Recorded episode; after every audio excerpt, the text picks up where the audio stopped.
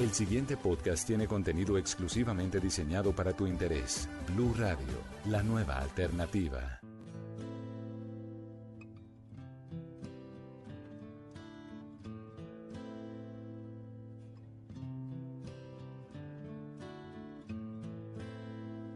I hurt myself today to see if I still feel. Hola amigos, ¿qué tal? Bienvenidos a una entrega más de la Caja de los Cómics, el espacio en los podcasts de Blue Radio para hablar de la fantasía, de la ciencia ficción, del cine, de los cómics, del manga, de los juegos de video, bueno, en fin, todas estas cosas que nos ayudan, que nos sacan de la monotonía y que nos llevan a lugares fantásticos, a lugares donde todo es posible. Hoy comenzamos con esta canción de Johnny Cash, que es original de Nine Inch Nails, que se llama Hurt y la estamos escuchando porque es la canción con la que se ambientó el primer tráiler de la película Logan, la película con la que se despide el personaje del Wolverine de las pantallas, bueno, de la pantalla grande y más, más mm, precisamente se despide el actor Hugh Jackman como este personaje que conocimos muchos, me incluyo en la década de los noventas con la serie animada que se pasaba por Fox Kids,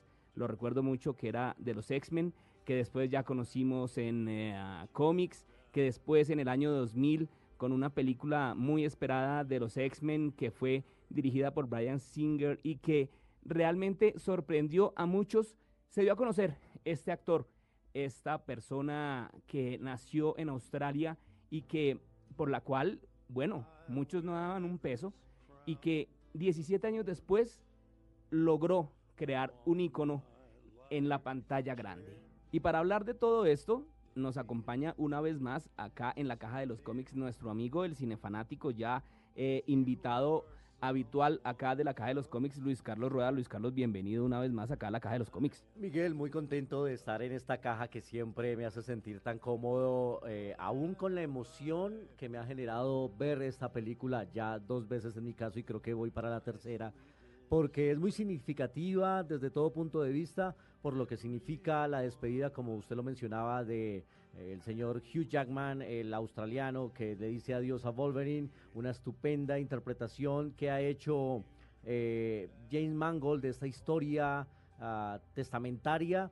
Y bueno, la verdad es que eh, es una recomendación sin duda a todos los amantes del cómic, del cine, de los medios, porque van a encontrarse con una gran película llena de todos los ingredientes eh, que nutren una gran cinta, emoción, acción, en este caso una dosis de violencia también extrema, pero además de eso, componentes emocionales de familia, de humanidad. Sin duda, creo que es una gran despedida la que se hace aquí en Logan. Salió como los toreros, por la puerta grande, yo creo, y con rabo y con orejas y con aplauso, o con aplauso y toda la cosa, eso. Mejor dicho, y en hombros. ¿Sabe qué me gustaría saber en este momento? ¿Qué estará pensando Douglas Scott, que fue el actor que seleccionaron para ser Wolverine en la primera película de los X-Men, pero él no pudo aceptar porque tenía otros compromisos en su vida. Él iba a firmar Misión Imposible en el año 2000. Entonces dijo, miren, está chévere el proyecto, me gustaría ser Wolverine, pero la verdad es que no puedo. Tengo Misión Imposible 2 al lado de Tom Cruise.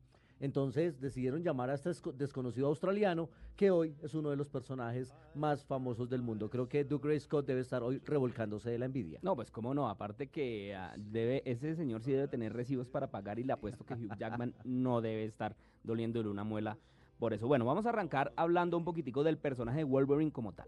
El personaje apareció en las páginas de. No apareció en las páginas de las revistas de los X-Men, no señor. Él apareció por primera vez en una revista de The Incredible Hulk.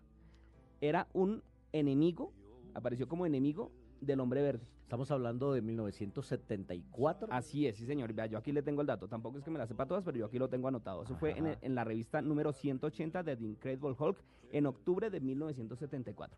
Ahí apareció Wolverine como un personaje que era una, un em, enemigo de Hulk que en ese entonces no se hablaba de él como mutante.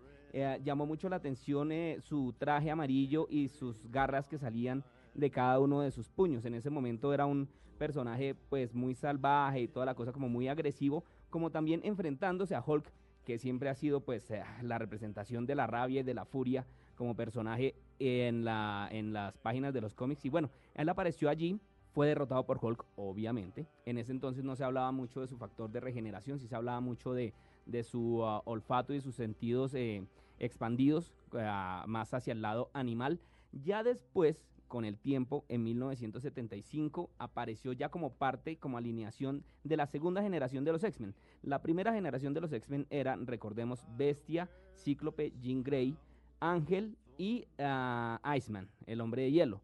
Eh, que fueron los, los, llamados por el profesor X para crear la primera generación de los X-Men. Aquí ellos tuvieron un problema, eh, hubo ahí una pelea interna y después en 1975 se creó el segundo grupo de los X-Men, que solamente de los originales aparecía el profesor X con Cíclope y ya aparecieron nuevos personajes que son muy queridos eh, también por los aficionados y que le dieron esa, ese aire como de, de multiculturalidad a los X-Men que tienen, que tiene ese grupo de, de superhéroes. Y aparecieron ahí Tormenta, sí. una mujer, apareció Nightcrawler, eh, Nightcrawler que fue esta, este personaje que vimos en X-Men 2 que se desaparecía de un lado al otro, Kurt Wagner, el alemán, eh, una persona muy creyente, apareció Coloso, que es esta persona de origen ruso, que su piel se convierte en metal. Que lo vimos en Deadpool. Que lo vimos en Deadpool y lo vimos también en X-Men 2, en X-Men 3, si no estoy mal, y en uh, Days of Future Past.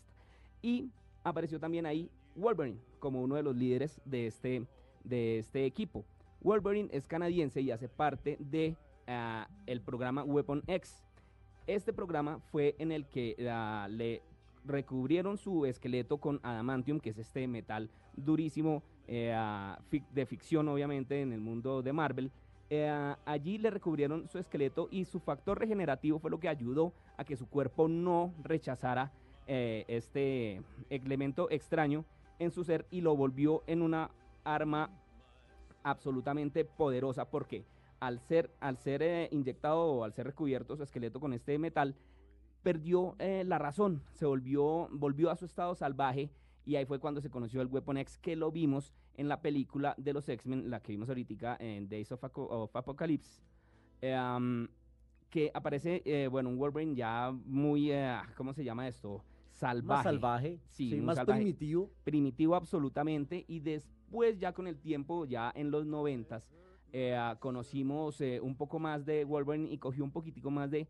Eh, fue un poco más protagonista dentro de la saga de los X-Men, se enamoró de Jean Grey, tuvo ahí una pelea o una rivalidad por el amor de esta mujer con Cíclope, con Scott. y ya en los noventas fue que apareció el personaje de Wolverine en la serie animada, que apareció, si no estoy mal, en el 91 o 92. Después yo les corrijo el dato, si estoy mal me lo pueden decir ahí en, en las, eh, ¿Las redes en las redes sociales. Me recibo toda la varilla, ya estoy acostumbrado, muchísimas gracias, no hay problema. Eh, de eso se trata, de no, interacción claro, y es que eso es lo interactividad, bonito de todo supuesto. esto. Eso es lo bonito de todo esto. Y allí, en ese programa, eh, ya es fue un programa que duró aproximadamente dos o tres años.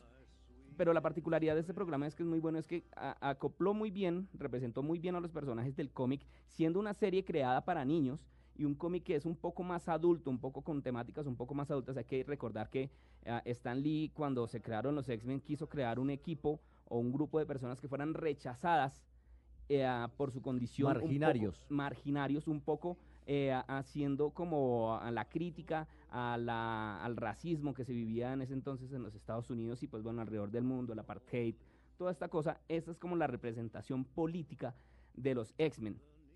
Allí ya después de esto ya se acabó eh, la serie y al final eh, ya comenzando, la, acabándose la, la década de los 90, empezaron a vender, Marvel estaba en quiebra Sí. y empezó a vender derechos a las productoras de cine como loco. a ¿Quién todos, a 20th Century Fox, Ahí a sí ya se Sony Pictures. usted. Sí, señora, eh, eh, a 20, Fic- eh, 20th Century Pictures le, le vendió unos, a Columbia TriStar, que ahora es Sony Pictures, le vendió otros, entre ellos los de Spider-Man, que ahora los compró Disney, y le vendió a 20th Century Fox los de los X-Men, y fueron ellos los que sacaron la primera película dirigida por Brian Singer. que fue la primera película ya de una nueva generación de películas de superhéroes, porque después ya vino Spider-Man, Claro. eh, por, dirigida por Sam Raimi, Sí. si no estoy mal, Eh, y bueno, ya vinieron toda esta seguidilla de películas y ya con esta nueva fase de las películas de Marvel, que ya Marvel se dio cuenta que eso es negocio, entonces está peleando otra vez por recuperar todos sus derechos. Ojalá puedan recuperar los derechos de los Cuatro Fantásticos. Lo imploramos porque es que esa película que hicieron de los Cuatro Fantásticos nueva es realmente. los X-Men, los Cuatro Fantásticos y Deadpool están con la 20th Century Fox.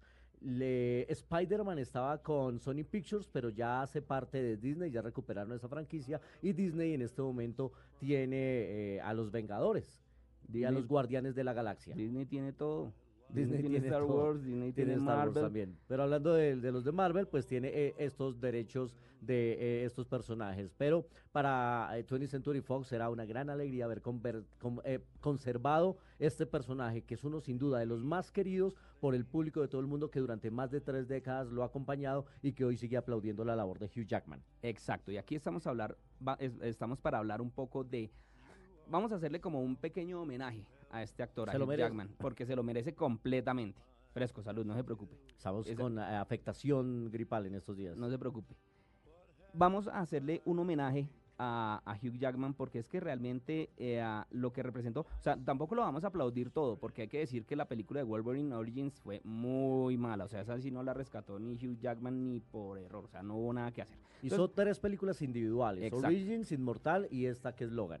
Hagamos un recorrido más o menos como por la, por la cinematografía Hugh Jackman como Wolverine. ¿Le parece? Pues la primera vez que él eh, aparece es en el año 2000 justamente ante el rechazo del actor que hacíamos mención hace un instante y ahí empezó esta carrera que eh, después de nueve películas le permite despedirse de este personaje de James Howlett que es el nombre original eh, de Wolverine después James Logan porque pues en la historia de sus orígenes cuando él nace allá en su familia canadiense en el siglo XIX pues se descubre que su padre no era su padre sino que su madre había tenido una aventura por ahí que a la larga termina suicidándose. Es una historia muy eh, trágica la de la infancia de este personaje Wolverine. ¿Le puedo hacer ahí un paréntesis? Claro. Es que vea, eh, dicen que ah, el personaje de Wolverine, eh, James Howlett o Logan, puede ser inclusive más viejo que el propio Profesor X.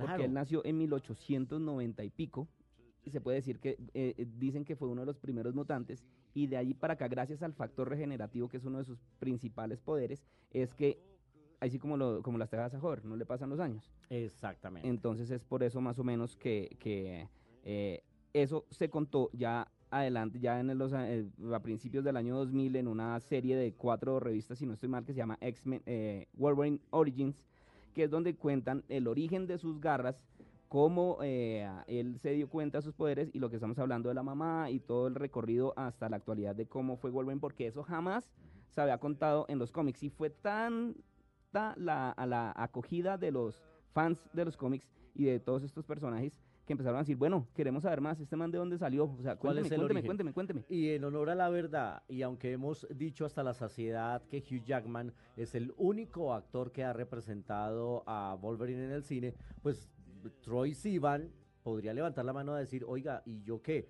Él fue el niño que hizo de Wolverine en la película y él era el que le salían las garras de hueso. Así que podríamos decir en honor a la verdad que hay otro actor que también ha sido Wolverine en el cine. Pero también los papás deben estar mirando a ver cómo pagan el recibo del gas. Ah, pero por supuesto, a Troy Sivan creo que no se acuerda absolutamente nadie, mientras que Hugh Jackman, después de haberse ganado un Globo de Oro y una nominación al premio de la Academia, pues obviamente eh, tiene toda la fama y todo el reconocimiento mundial. Bueno, estamos haciendo entonces el recorrido. Nos quedamos en X-Men 2. ¿Estábamos hablando de X-Men 2? Estamos hablando, sí, uno y dos. Eh, la primera, por supuesto, fue la de eh, eh, Brian Singer, que dirigió las tres primeras. De hecho, ha, estado tan agradecido Hugh Jackman con Brian Singer que le mandó recientemente, le mandó a hacer a Brian Singer y, y se lo mandó un cuadro de ellos dos, de Hugh Jackman como Wolverine y de Brian Singer como el Profesor X y se los mandó pintar por un gran artista de diseño gráfico y se lo envió y lo posteó en su Instagram, Brian Singer, y le decía, todo comenzó contigo, muchas gracias. Medio traqueto, ¿no? Eh, algo de golatría también cabe, por supuesto, sin duda. Bueno, entonces de allá estuvieron las tres primeras que yo tengo que decir que la dos me encanta, la uno me parece un buen inicio, la tres es un hueso.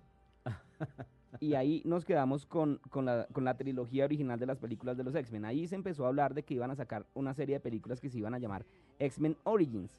La primera fue con Wolverine, que fue la que se hizo. se esperaba un gran éxito, no lo lograron porque es que realmente la historia es muy, muy, muy, eh, muy maluca, muy- eh, se, se puede decir perversa. ¿Cómo se les ocurre poner un personaje como Deadpool con un- como una persona, como una... Es que hicieron ahí una mezcolanza como de cosas que definitivamente no... Bueno, en fin. Pues estuvo tan descontento Ryan Reynolds con ese Deadpool que él luchó y luchó y luchó hasta que consiguió los derechos y pudo hacer el Deadpool que él quería, que gracias a Dios lo consiguió para darnos una película como la que nos regalaron el año pasado. Grandiosa. Sin duda, maravillosa. Bueno, y después de ahí entonces querían hacer otros X-Men Origins. El que seguía en la lista era Magneto con Sir Ian McKellen, contar la historia de Magneto y toda la cosa, pero les fue tan mal con Wolverine, co- con Origins, que dijeron, uy, no, no, no, no, no, no. Dejemos ahí, no nos, esperemos a ver, esperemos, descansemos, porque es que claro, venían en una, en un trote de que es que tenemos que sacar, sacar, sacar, sacar producto que muchas veces, dice mi mamá, que ojalá esté escuchando esto, del afán no queda sino el cansancio. Ah, Eso pero sí es eso cierto. sí, no hay ninguna duda. Pues esta historia arrancó en el 2000 con X-Men, siguió en el 2003 con X-Men 2, después tuvimos en el 2006 X-Men La Batalla Final, después eh, en, la, en la cronología tuvimos la de X-Men Origins, la que no le gusta tanto aquí a mi amigo Miguel, que No, es a la del nadie puesto. 2009, y después eh, tuvimos X-Men Primera Generación, que es eh, la de 2011, seguida por Wolverine Inmortal, que es la de 2013. Es que ahí con ese eh, X-Men primera generación, es que, o sea, la volvieron a hacer. O sea, ahí sí dijeron, bueno, vamos a hacerlo, vamos a- a reorganizar. O sea, reorganicemos esta vaina porque estamos muy desorganizados. Entonces, cogieron un nuevo eh, equipo de X-Men con una historia un poco paralela a la de los cómics, eh, con, una, con un cast increíble que está... Ya no estaba Brian Singer No. en la dirección, pero sí estaba en la producción. El director fue Matthew Vaughn. Exacto, entonces ya Brian Singer dijo, bueno, vamos a, voy a volverle a meter manito a eso porque es que ustedes me están desorganizando aquí la casa, yo voy a volver a dejar las porcelanas donde estaban. Entonces, eh, aquí ya vuelve a aparecer eh, el profesor X, Magneto, eh, aparecen unos, algunos personajes eh, que no habíamos visto antes en la pantalla y con una particularidad que aparecen jóvenes, que aparecen, que es una historia de orígenes, pero pues ya de los X-Men. Y allí vuelve a aparecer Hugh Jackman como Wolverine, pero no como un personaje. Yo no sé si usted se acuerda cuando están buscando mutantes con una versión primera de cerebro que daba coordenadas de dónde se, dónde se encontraban los, los, los eh, Ajá, era un mutantes alrededor del mundo, un rastreador. Eh, am, entonces estaban, ah, eh, ¿cómo se dice? Armando el parche de, de mutantes. Se acercan a un bar eh, a eh, Magneto y el profesor X, que eran interpretados por am, James, McAvoy, y Michael y. Michael Fassbender, sí señor.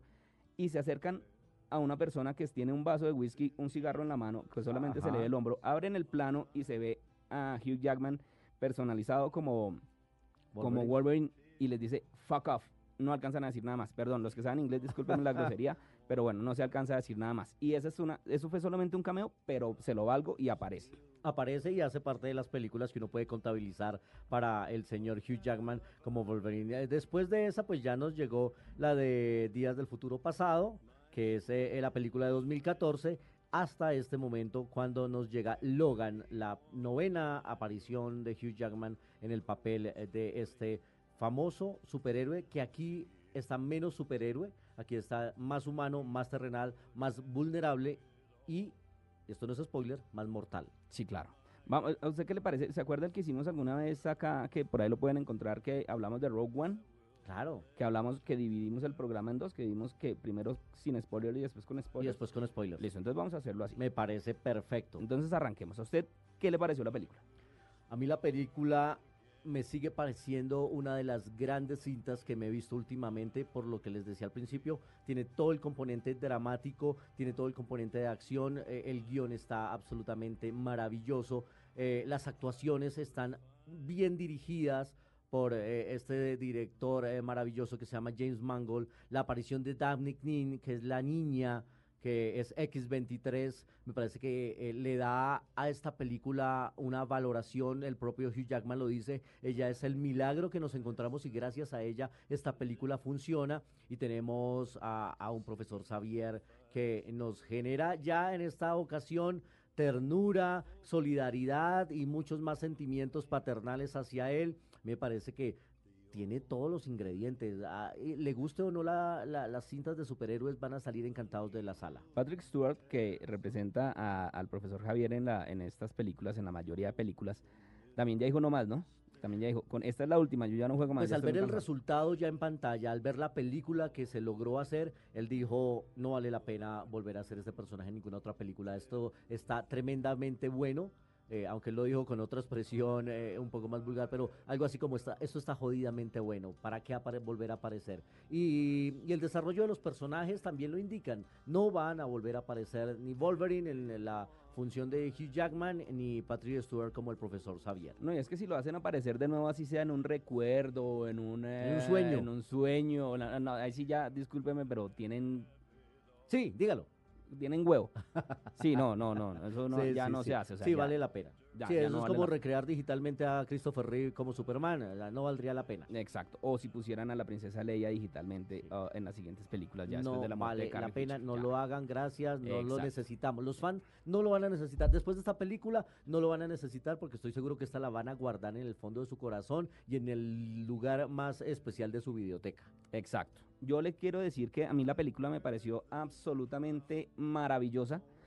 Eh, tiene la acción que estábamos esperando los fans de Wolverine adultos. Sí. Tiene esa acción, esa mm, sangre, esa eh, grosería que muchos de nosotros siempre que, que conocimos el personaje de, de Wolverine un poco arrogante, un poco eh, grosero, un poco adulto, adulto Sí. dentro de las páginas de los cómics. En la pantalla, esta es la película para verlo así, tal cual como nosotros lo, lo- lo pensamos en algún momento. Porque hay que advertir además, Miguel, que esta es una película de violencia, una película que no es para niños, que no es sutil, que tiene violencia explícita y gráfica, que, perdón, para todos, que obviamente tiene vocabulario fuerte. Entonces hay que advertir eso porque si van a llevar niños a la sala primero no se los van a dejar entrar. Y si la van a ver después en video, pues no es recomendable. Bueno, hablemos ahora, a partir de este momento vamos a hablar con spoilers. Si usted está ahí, qué pena con usted, si quiere desconéctese, va a ver la película y cuando quiera vuelva, en este momento lo marca ahí y, seguimos hablando porque desde este momento ya vamos a empezar a hablar de la película como tal. ¿Qué fue lo que a usted más le sorprendió? A mí me sorprendió el desenlace, por supuesto, de los personajes principales, eh, aunque me lo esperaba y todos nos esperábamos ya verlo traducido eso en imágenes, pienso que eh, termina uno estampillado a la silla como esperando una reacción. Eh, ¿Se acuerda usted en Batman vs. Superman cuando en el entierro de Superman se mueve eh, la, tierra? Sí, sí. Sí, quisiera Usted olvidar acá- esa película realmente, pero yo sí, no, me porque a mí sí me gustó, pero el, eh, uno aquí espera algo parecido. Uno espera que se mueva alguna piedra y no sucede. Pero eh, el final está acorde, está muy bien diseñado, está muy bien contado. Eh, hay que eh, decirle a nuestros cinefanáticos que no hay escena postcréditos, ¿no? Esto Ah, no bueno, sí, pero sí. esto es un servicio social. Sí, es un servicio social y para que paguen menos de parqueadero, no se queden hasta el final. No hay que esperarlo, no vale la no- pena. no va a algunos medios en internet eh, habían dicho que sí, ah, que había una escena final, incluso algunos se atrevieron a decir que había un mensaje de Hugh Jackman para todos los fanáticos en el mundo. No, no hay tal cual. No, no, no, no, porque es que precisamente ese era el cierre. No más, se acabó, caput, se finí, no más. No lo aquí, necesita. No más, no necesitamos más. Ya Hugh Jackman, Wolverine en pantalla apareció, estuvo como era necesario y creo que ya hasta allí ya no hay necesidad de mostrar más. Bueno, a mí pero me parece que esta película tiene un poquito de continuidad porque, bueno, en la historia dicen que los, eh, lo- los mutantes desaparecieron, que hace muchos años no nace una persona con el, con el gen X, que ya, mejor dicho, que son una Se extinguieron especie en vía de extinción. Sí. Sin embargo, X23, con el resto de niños que aparecen por ahí, que puede, puede uno hilar delgado, como me gusta a mí, como hablábamos ahorita fuera de, de micrófonos, que es que a mí me gusta hilar muy delgado, puede haber ahí clones, bueno, que son clones, son clones, eh, eh, clonaciones de Sí. mm, otros mutantes.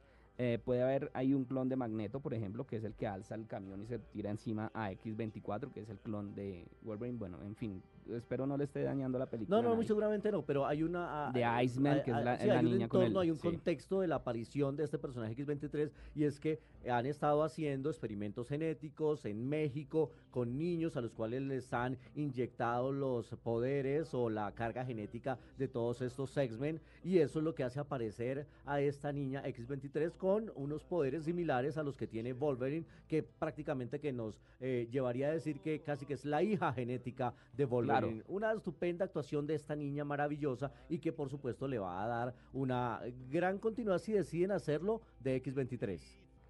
Claro, entonces X23, pues siendo el clon y lo que yo venía diciendo ahorita que son clones de otros mutantes, lo que podría significar es una nueva generación de X-Men, una nueva película con nuevos personajes. Hay que recordar que en el cómic también James Howlett, Logan, también murió en este momento en el, en el, en el universo 616, que es el, digamos, el, universo original de, la, de, los cómics de Marvel.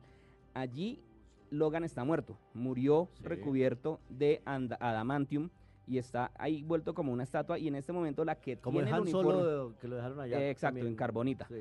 Pero este sí está muerto supuestamente. Entonces, hay que recordar que en el cómic nunca creamos una muerte porque todo el mundo revive. Y eh, en este momento la que tiene el traje amarillo con su máscara y todo es X23, es Laura, la que hace parte de los X-Men, no creo que en este momento hace parte de los Avengers, eh, como, como Wolverine. O sea, en este momento no hay un Wolverine original. Entonces digamos que estos niños podrían dar continuidad a una nueva generación de X-Men, vamos a ver, no sé, son si existe un apetito financiero de los estudios, que seguramente eh, inquietud creativa del propio Mangold o de pronto de Brian Singer, pues puede darse esa opción sin duda, por lo menos la posibilidad queda abierta en la película porque pues hay un grupo de niños que quedaron ahí buscando su refugio en tierras canadienses, justamente la tierra de Wolverine. Eh, exacto, que eso también es ahí como una una, una referencia. un easter egg ahí que uno puede encontrar. Bueno, ya hablan, dejando de hablar de un poquito de la película, yo les quiero decir que la persona que está sentada aquí a mi lado tuvo la oportunidad de hablar con el señor Hugh Jackman unos días antes del estreno de la película, vio la película antes que todos nosotros, no lo odio, al contrario, le tengo mucha envidia y mucho respeto. Además que él me ayudó a, conseguirme una boleta para, la, para el preestreno también. Se lo merece, Muchas gracias. Pues, ¿Cómo no va a asistir usted a, la premiere, a ser uno de los primeros en Colombia en ver la película? Hermano, muchas gracias. Muchas gracias. Así con esa, con, esa, con esa cepillada lo sigo invitando acá. Y la cosa es que, la cosa es que Luis Carlos tuvo la oportunidad de hablar con Hugh Jackman. ¿Qué le dijo? Bueno, eh, tuvimos la oportunidad de estar en Sao Paulo, donde se realizó un evento de promoción. Eh, fue la única estación en Latinoamérica donde estuvo Hugh Jackman. Y entonces allá fuimos varios periodistas de Latinoamérica. Primero en una gran rueda de prensa muy concurrida con todos los medios de Sao Paulo. Mucho youtuber, mucha gente de canal intermedio también. En una conferencia general donde pues Hugh Jackman habló de todo. Habló de la violencia de la película justificada. Habló de la despedida que le hacen. Habló de los fans de todo el mundo. Y después sí tuvimos ya un encuentro personal con él en eh, mi eh, ocasión, pues eh, es la segunda oportunidad que tengo de hablar con Hugh Jackman, ya lo había entrevistado anteriormente para la película de Wolverine Inmortal, pero aquí estaba él, sí un poco más nostálgico, sí un poco más sereno, hablándole a todo el mundo como si fuera la primera vez que se despedía del personaje y bueno, eh, la entrevista haciendo cuña también y aprovechando este espacio se verá en Red Cinema, que es nuestro espacio de Caracol Internacional, todos los viernes en la noche,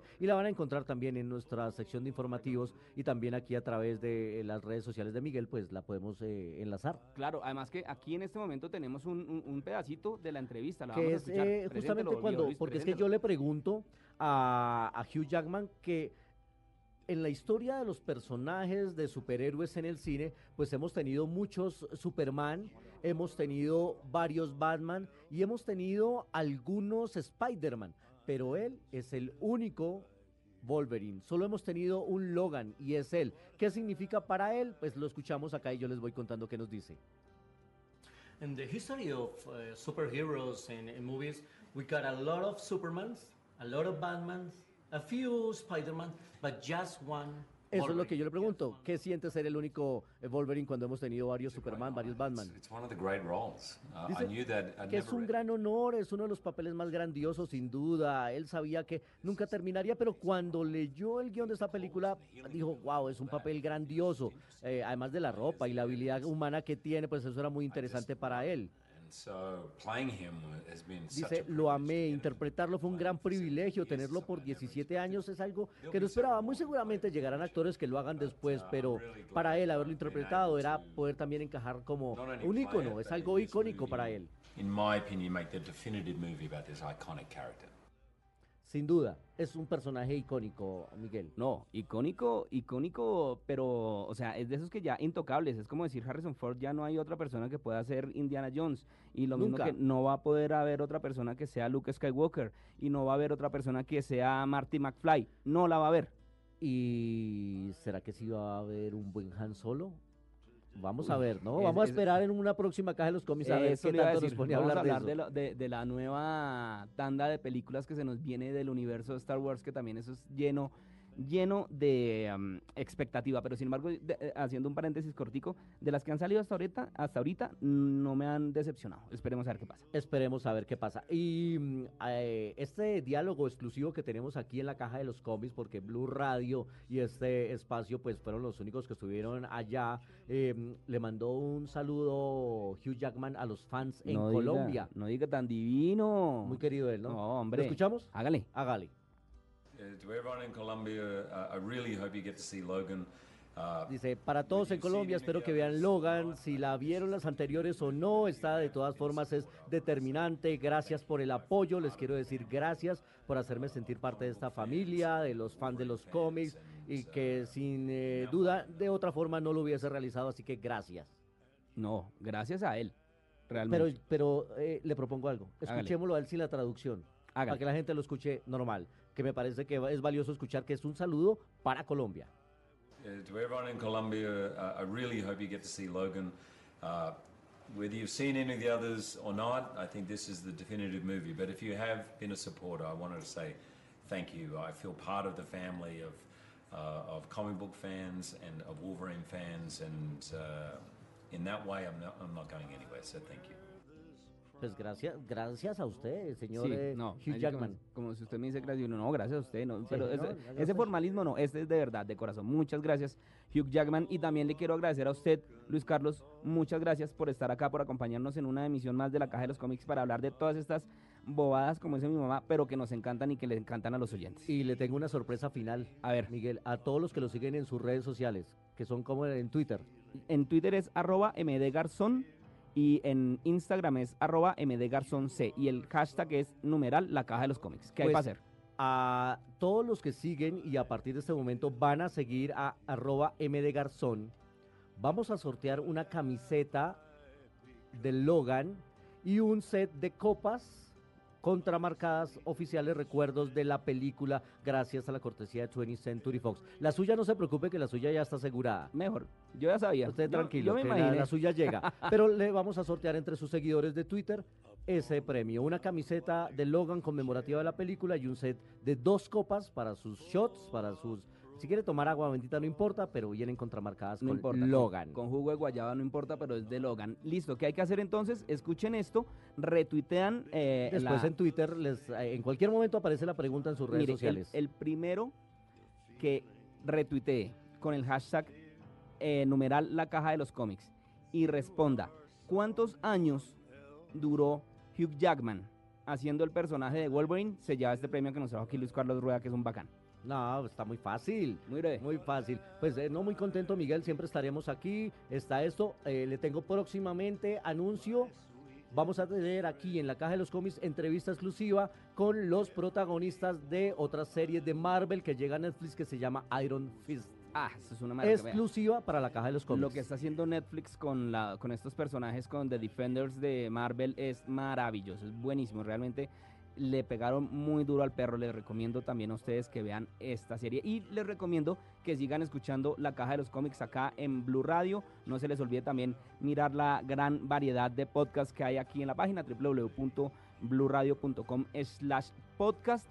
Ahí encuentran toda, todo el contenido que eh, ofrecemos acá desde Blue Radio para todos ustedes, para todas sus aficiones y pues para las personas que quieren personalizar lo que escuchan. No es más, hasta acá por favor Luis Carlos despídase y de sus redes sociales. Muchas gracias. En arroba soy cinefanático y arroba Luis Carlos Rueda. Nos encontramos ahí. Vayan a ver Logan, vayan y sigan eh, visitando las salas a ver eh, cine, el género que les guste. Eh, nos vemos en el cine.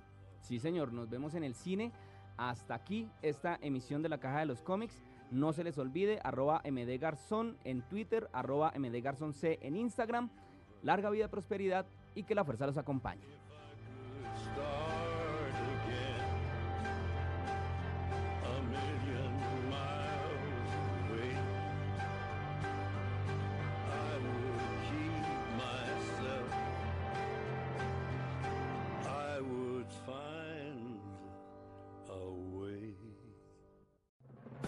Para más contenido sobre este tema y otros de tu interés, visítanos en www.bluradio.com. Blu Radio, la nueva alternativa.